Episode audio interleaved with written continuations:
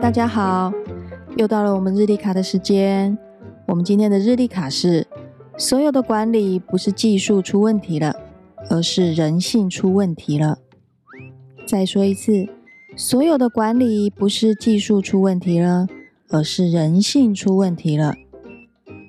这个管理只是个通用词，它包含了自我生活管理、家庭事务管理，还有企业团队管理。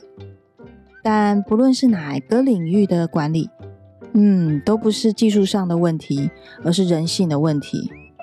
各位朋友可能不认同这种说法，但是我们不着急，一起来聊一下，为什么我们要这么说呢？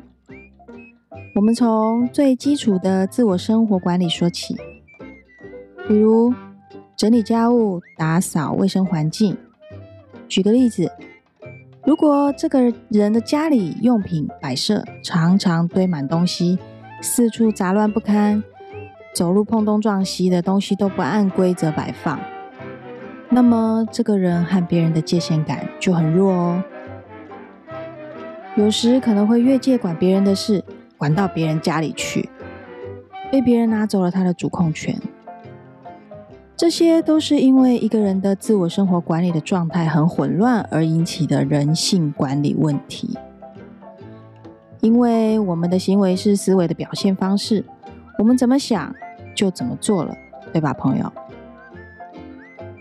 那我们由个人的这个点向外扩及到更大的面向来看看，比如在团队管理上，我们也来举个常见的问题，就是人浮于事。做事效率低下，很多的管理改善系统都会从企业的团队成员入手，先去看看要调整的部分是什么，然后再针对缺点、缺失、漏洞来采用各种技术方法加强管理，就像打卡，还有业绩考核。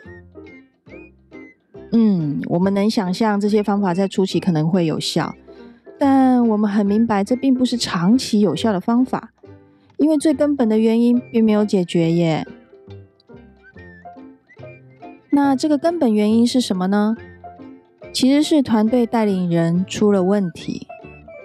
带领人可能在工作上公私不分，在团队管理上有自己的私心，所以也就不能很清楚的了解团队里每一个成员的优势，再去定位他们的最佳团队角色。这样会产生什么样的问题呢，朋友？其实就导致了团队内部每个人负责的职务范围不清晰，很自然，团队整体做事的效率也就无法提升。